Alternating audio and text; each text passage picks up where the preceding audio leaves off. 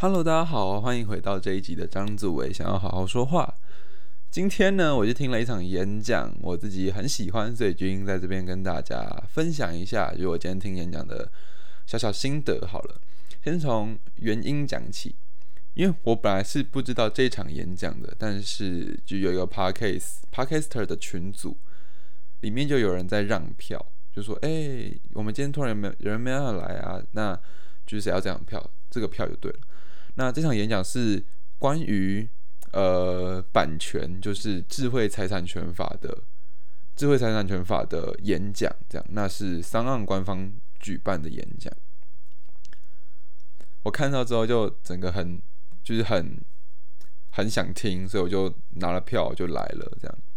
那这场演讲呢会吸引我的地方主要有两个。如果是听老一点的观众就会知道，我曾经很久以前的影片是有声音的，我一但之后就没有声音了，之后就没有不是是是有诶背景音乐的，但之后就没有背景音乐了，因为当时其实就是怕版权之后会有版权的问题，所以呃才把背景音乐拿掉，这是其中一个原因了。那另外一个是我想要在因为有音乐会让我感到很放松，所以我就会觉得。好像停顿久一点是没有关系的，但其实不然。就这对我真正的口才并没有什么太大的正向影响，所以我之后就把背景音乐拿掉。虽然我现在在录音的时候，我自己还还是会听一些背景音乐让自己进入动态，但我会知道我是在一个没有背景音乐的情况下录音的，所以我就必须呃克制我自己的讲话模式，我不能想太久啊啥之类的。这是第一个原因，我自己，因为 podcast 毕竟是一个新的领域，然后先剧透一点内容，就是怕台湾在广在管广播节目跟电视媒体的叫做还有广电三法，那 podcast 并不在广电三法，就是目前的目前都认为 podcast 并不在广广电三法的管辖范围内，因为广广电三法里面管辖的所谓广播类，就是它它。比较接近 podcast 的广播类，它必须以电波传输，但 podcast 是电子音档，所以它不在此线，它就不属于广呃广电三法管制这样子，所以它就不适用那一套。所以我就很想知道，哎，那我今天因为像张主的节目常会去展览嘛，然后。会分享一些展览的内容啊，或者是比较哦，好像比较少，好像没有做过说书的，都是展览的内容，或者是之前有做过音乐的啊，现在有没有在做了音乐的啊，甚至是像今天这种演讲，或者是像背景音乐、开场音乐这些东西，我猜它应该会有法律问题，但是我不知道是什么法律问题，所以我就很想要去今天这场演讲听听看。那第二个会让我想要去这个演讲的原去听这个演讲的原因呢，其实是。这个演讲的讲者黄志豪律师，那黄志豪律师他有他是一个拥有多重身份的律师，他其实也是他现场讲了之后，我才知道他除了是人权律师之外，他还是智慧财产权律师。就今天的主讲主题，智慧智慧财产权律师，他也是品酒师，他也是瑜伽讲师，他甚至自己也是一个 podcaster，他好像有在经营三个三个节目这样子。是一位非常厉害的人，那但是这些东西都是我在现场他自我介绍的时候，我才知道哦，原来他有做这么多事情。那为什么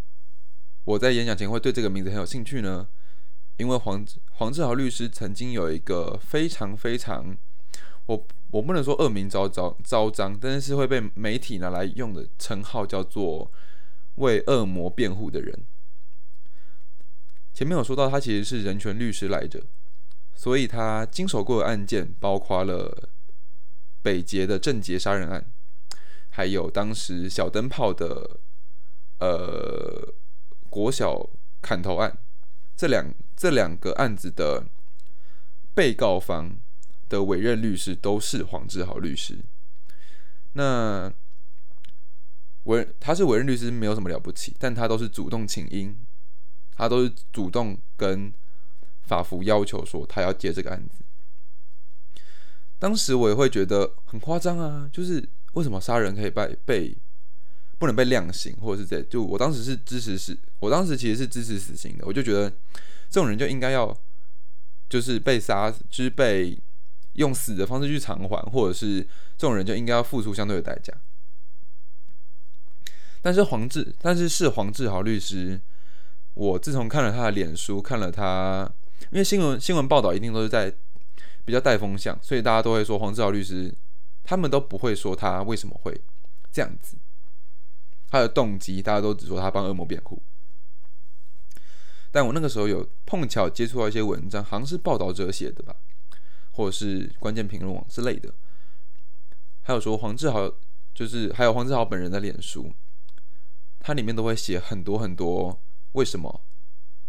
他要这样说话？为什么他要这样做？甚至是他在庭上，他在开庭的时候如何跟检方跟法官做答辩？是他告诉了我，是他让我认知到真正真真实实的认知到，呃，法律之下人人平等这个概念，就算是。犯了重大错误的人，在尚未定罪之前，他也是跟我们一样的普通人而已。他也应当享有他作为人该享有的权利。只是因为他有犯法，只是因为他可能是现行犯被逮捕，所以他必须受法律上法律上的约束。但在但在判决书下来之前，他并不是一个有罪的人。是他告诉我这个事情的。那有一些我自己对律师的想法，我会留到最后再讲。最后就是我的感想的部分。那我其实我对今天的分享内容蛮有兴趣的，而且听完之后我也觉得收获很多，真的很多。毕竟律师是著作权呃著作权法或者是说智慧财产权法的专业，所以他今天讲了非常多。呃，可能会遇到内容或很深的内容，这样。那我今天就简单介绍来，来跟大家介绍一下他到底说了什么东西。今天的这个内容就是今天演讲很好玩，一开始大家都就是聊天呐，就是都 podcaster 嘛，但我在旁边看，因为我跟他们不熟，这样就在旁边聊天很开心。但一到座位上，律师一开始讲话的时候，大家脸就越来越沉，越来越沉，越来越沉，因为大家都突然突然发现。为什么这个会犯法啊？为什么那个会犯法？所以今天这一集的主题叫做“不是不告，只是时候未到”。今天在讲的东西主要是跟授权这个东西有关。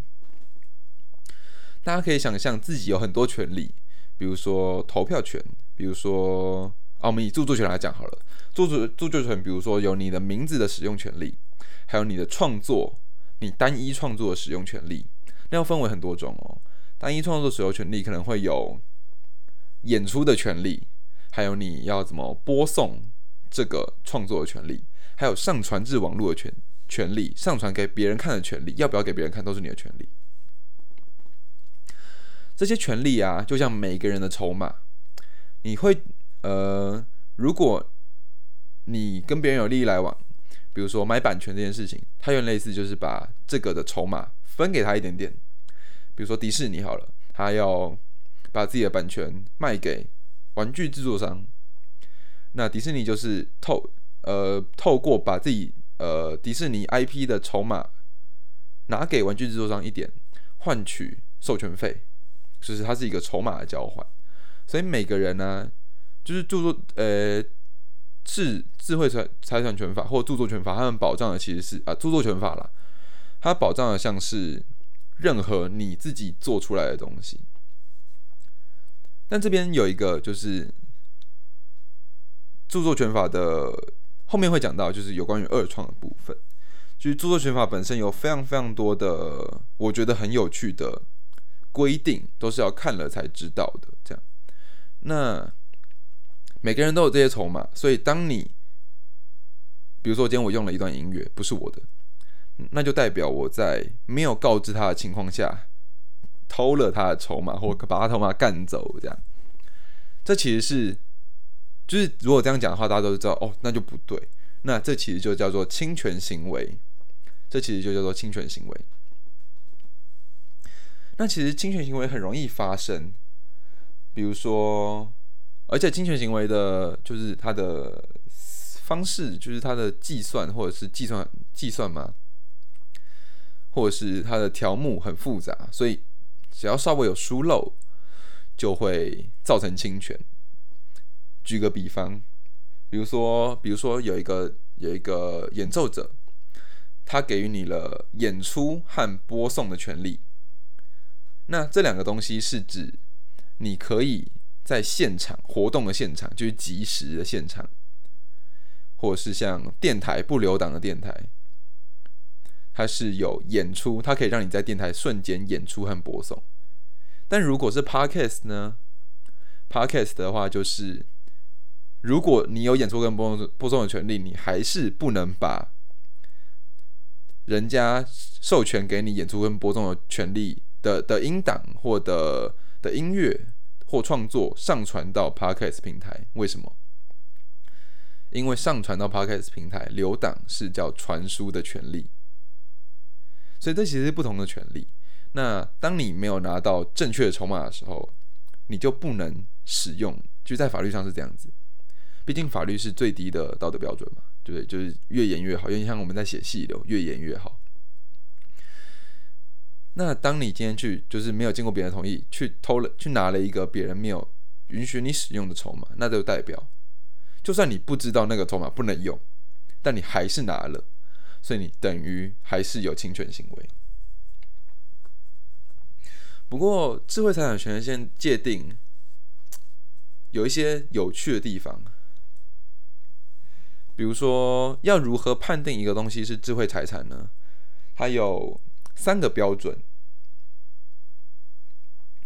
它有三个算关键的呃判断因素吧。第一个叫原创性，原创性有点有点糊，但是它是它因为它是大准则，所以会有点糊。原创性这个东西是不是你所原创？但大家都知道，其实在这个时代啊，原创已经。很难很难，极为困难存在。大部分的原创都是拿旧的东西重新重新组装而成的的新的原创，就拿旧的原创组成新的原创的感觉。所以原创性这点好像没有办法太有分别。但第二点叫做创意高度，这就厉害了。什么叫做创意高度？我做这个东西的时候，我是不是真的有在创作或进行著作的动作？就它是毕竟是著作权法，就是或者是智慧财产权法，就是应该我不太清楚两者的关系。但你必须就是呃创作创意高度这个东西，有点像是它保证你，它确保你在做这个东西的时候是有创作这个动作的，而不是。随手随口乱叫，或者是随笔乱画，它是有创意的高度的，至少要有创意的高度。比如说，今天我录一只小狗叫声，或者是啊不算，今天我让一个娃娃来哇哇哇叫，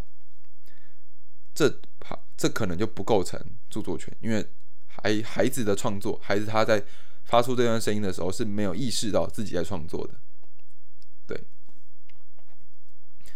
那但如果像我现在录 podcast，我就是在创作，大概就是这个意思，在法律上的界定大概是这样子。那再再细我也不太清楚了。那第三个是我觉得很有趣的地方，是因为前面有讲到原创性嘛，那他这个时候就因为就是他大家都知道，现在现代其实不复存在原创这个东西了，那取代取而代之的就是这一条。智慧财产权法保护表现形式，但不保护概念。比如说，今天的概念就是，呃，我们拿王道漫画来举例，就主角有梦，所以出发，遇到坏人被打败，遇到坏人打败他，主角拿到最后的他想要的东西。那这个叫做概念。但同样是一种概念呢，可能《航海王》虽然还没完结了，可能《航海王》跟《火影忍者》的概念是相同，他们的主要剧情线都是相同的。他们概念相同，但他们的表现形式不同，他们的人物设定不同，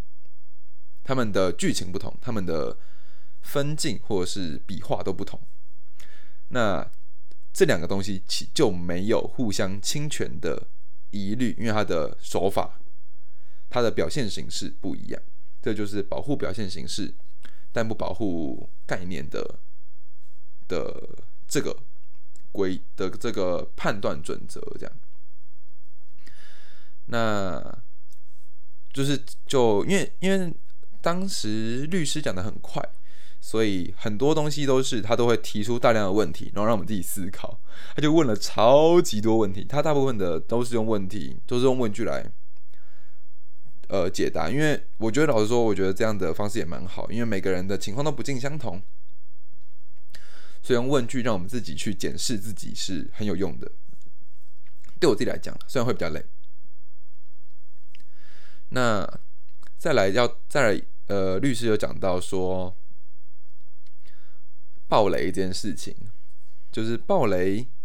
有侵害著作权法疑虑吗？就是。暴雷有侵害别人制裁的疑虑，智慧财产权的疑虑吗？这就要讲到，呃，如何判决，是如何判断智慧财产权是不是会对原本的智慧财产，就是这个行为，你这个行为会不会对原本的智慧财产造成影响？就这个是我自己从法条里面整理出来的，算是大原则。第一条其实是，你利用这个东西的目的和性质是什么？如果你是为了呃帮助某件事情发展，或者是为了推广某件事情，是好事的，是对国家跟社会有利的，那它其实就不会就是 OK 的。那比如说老师拿东西来上课，哦 OK，这样是 OK，因为他对国家有利，他对社会有利，这样。但他有他有一句话叫做“可能日后化为价值或利润”，这东西就很糊，我自己搞不太清楚这是什么东西。比如说，那比如说我现在引用了可能某人某个作家书里面的一句话，但我的频道不开盈利啊，但这个频道以后让我变有名了，那有人找我去演讲，这算不算在日后化为价值或利润？我不知道，但我觉得可能算，所以就是大家还是从严，就我还是觉得哦，还还还要从，还是还是要从严约束一下自己，这样就是这是第一个准则，你的利用目的跟性质是什么？那这个性质会不会对原本的财产，就原本你要就你原来是你引用那个东西造成影响？第二个是。你著作，你引用来著作的性质，也就是创意高度这件事情，你是真的，比如说像之前李梅珍，他有被爆出抄袭论文，那那个就算是，那个就是经，那个就是典型的没有创作高度，他就他就是古话，他就是整晚整晚都拿过来，所以他不算有创作高度。那但比如说我今天引用。等我把它再造，我把它再造，而且再造的很彻底，就其实已经看不太出原本的原型了，可能要很细节看才可以看出，哦，原来是我有引用某一个书的说法等等的，那就是创意高度的部分，会用创意高度去决定你是不是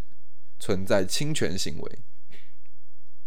但这个老实说，创意高度我自己搞不太清楚是什么东西，因为。我觉得他有点难戒断，可能要有法，因为这个就是这些东西连法官都会失手。就是当时律师有提过有趣的例子，是高等最高法院的法官在自己的书里面引用了其他律师的话，引用了其他法官的的书里面的话，结果就被告了，而且还胜，还而且还败诉，这样就是最那个最高法院的法官败诉，所以表示这个东西其实。连真的懂法律的人都会失手，都会漏掉，所以他还是从严。再来就是使用所占的比例啊，这个最后讲好了。再来就是对于作品和价值的影响，比如说，其实这个跟我刚刚要讲的使用所占比例有很很大的关系。比如说你今天念完了整本小说，那废话，它当然是对去作品或价值，或者是你今天看了一本工具书，然后你把那本工具书的内容做笔记下来，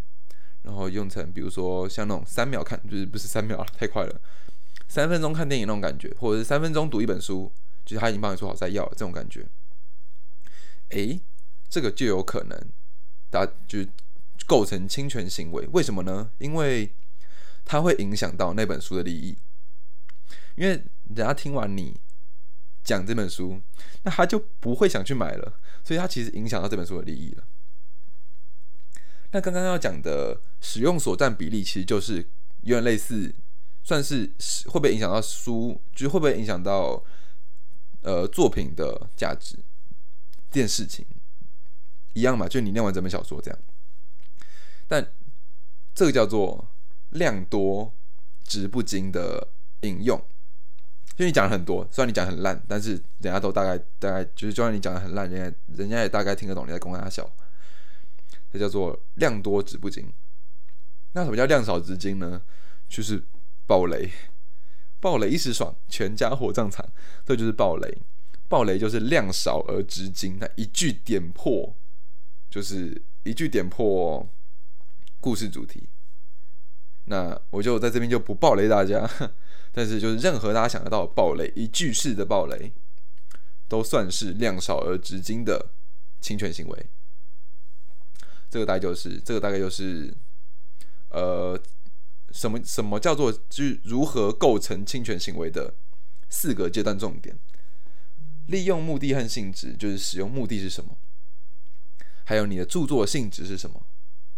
还有你引用所占所占你总创作的比例是多少？是多是量少而值精呢，还是量多而值不精呢？最后就是你这个引用对于作品和其本身价值有何影响？这就是四个，这就是四个阶段标准。那这就这四个里面啊，其实告诉我们一个道理，就是如果因为这四个其实有点类似，因为前面有说到权力像筹码，那但是这筹码是一个权利，但它会在不同身上、不同人身上发挥不同价值。比如说，今天可能一个大 IP，一个网网络红人，他有一个可能口号，然后他是有注册商标的，那他那个口号是他那口号是他的。招牌口号但，你今天把它拿来用了，但你是一个做什么节目？比如说张嘴想要好好说话好了，就是一个节目没什么人听，而且小得很又没有收入的节目，那这其实就是这个口号在他手上的筹码价值其实很大，但到你手上，这个筹码的价值就瞬间暴跌，所以他根本不会想管你，因为你根本没办法对他造成什么伤害，所以。但他日后可能会换成盈利或利润，那他日后再搞就好了。因为类似这种概念，所以在所以这个叫做赚的越多，责任越多。就是当你拥有越大的影响力的时候，你该负的责任，你该注意的地方就会随之变多。有点像股票，因为有点像股票，就是呃，整个世界的利益可能都是。都是一个定值。那当你今天抢走别人的利益的时候，别人就会损失利益。那别人当然会尽力来抢，这种尽力来从你这边拿回或抢走他原本应该要有的利益。这就是为什么会告来告去的原因。因为我觉得我受侵害，所以我要把我要要回来。这就是告来告去的原因。好，赚的越多，责任越多。那最后大家都会想说，那就。常常见的抗辩有一个是啊，比如说古阿莫，这是二创啊，我们是在二创，懂吗？就是我们有二创的自由。但律师今天有跟我们说，律师今天有说到一个重点是二创是不存在的，二创彻头彻尾就是一个违法的东西。其实它在法律上是，他在法律上是不被允许的啦。虽然很多默许的状态，比如说 FF 就是大型二创现场，但。这些东西搞不好也是店家乐见一部，就是官方乐见一部分，所以他们就他们就不告，但他们其实有可以告发的权利，大概是这个意思。二次创作其实根本就不存在。综合上面那些东西，大家应该可以了解为什么二次创作是不存在的东西，因为它就等于你是把别人的棋子、把别人的筹码拿来用嘛。干嘛呢？就为什么可以这样？所以二次创作就是不存在。但为什么现在二次创作还是这么盛行呢？这是我的感想，这是我的感想。现在进感想，就是现在讲讲我对这场演讲的感想。对这场演讲的内容大概就是这样。我已经把它融，因为律师其实讲很深，就我已经把它浓缩到我觉得最重要的几点了。对，但是是用我自己的方式呈现了，所以。而且我念的内容大部分都是法条里面的内容，所以我引述的是法条这样。嗯，所以啊，我今天的感想是，法律作为最低标准的道德依据，就是它是最低，它是最低标准的道德嘛，所以它必须繁复，就是繁杂且精致。虽然说法网恢恢，疏而不漏，但就是根本不输，你知道吗？超级不输，超级不输。虽然还是有很多，就是很多漏洞，但一般人应该不太知道，就连我我也不知道啊，因为我毕竟不是学法律的。所以，呃，我们说知法犯法，其实是，就是我自己对知法犯法感觉不是你知道这个法律，所以去触犯它。而是你要先知法，你才敢犯法。就你要先知道这个法律，那你才有犯法而不被抓的。就你要懂，你要巧妙的闪躲它。对。但有些人呢，就说回人权律师这个事情，他们是知法而无视法的。他们知道不行这样，他们知道法律是这样，他们知道法律是在人人平等，他们知道不能。看不能偷别人的东西，但他们无视，他们说就应该把这个人杀掉，就应该把他放在家里，怎么可以把他放出来？怎么可以量这么低的刑？他们知法，但无视法。但我反而，但我反而觉得，像这样的群众回应，就是大家都会看到，在那种什么杀人案的下面都有留言说，这种人大家应该去死一死之类，就死刑最死刑最棒这样。然后大家也常常开 Face 联盟的玩笑啊，就是说把 Face 联盟跟郑杰关在同一个车厢里面之类的地狱梗。但是我觉得这就是法律存在的意义之一啦。前面有说到法律是最低标准的道德，或是道德的最低标准，但是我反而觉得它也是法律本身也是检验道德的工具。正因为有这个规定存在，我们才我们才知道有谁是依靠规定为非作歹，我们才知道有谁是依靠这个规定，就以法律之名，就是呃，我们才知道谁。正因为有标准存在，哦，对，应该是这一句。正因为有标准存在，我们才知道谁是双重标准在，就是法律之下人人平等嘛。那当你犯法的时候，你就说：“哎，我要权利，我要找律师。”但当别人犯法的时候，你就说：“为什么他可以见律师？”啊，你这不是双重标准吗？所以大家一起知法犯法，没有啦，没有，不要不要鼓吹，不要鼓吹。所以法律是最低标准的道德，但它也是检验道德的工具。所以大家。就是我觉得啦，在知道法律的时候，就大家都应该要懂一点法律，这这倒是认真的，大家都要懂一点法律。但在这个之余，也可以透过法律检视一下我们大家是不是平等，你是不是平等的对待人，你这个人是否是一个公平的人，你是否是一个公正的人，还是你只是一个。自己想说啥就说啥，小屁孩像我，呃，像我。那今天的 podcast 大概就到这边。这是一场非常有趣的演讲，所以居出货以后要就嗯，有点像我之前说的，就大家都还是谨言慎行一些。那如果有出问题的话，就赶快保护自己，或者是就不要不要硬盯这样，不要硬盯，因为很多东西其实是，就从这这里我们可以看到，其实法律是非常密的，就它是非常，它其实已经做的很细节了。那它对于就是法律对于保护我们每个人，其实都已经尽责，但如果你不小心踩到别人的雷点的话，那大家最好还是小心一点，小心为上。就这样吧。那，现在礼拜六，其实我六日，我六日都有要听演讲，所以我明，就是我明天应该还会再出一集，是礼拜天的演讲的 podcast 的，我要去参加一个叫做应该是行销年会吧，或等等的，就是社群行销的年会。如果我觉得很不错，或者是很不好，再跟大家分享。那今天这一集张主任想好好说话，就先到这边，大家拜拜。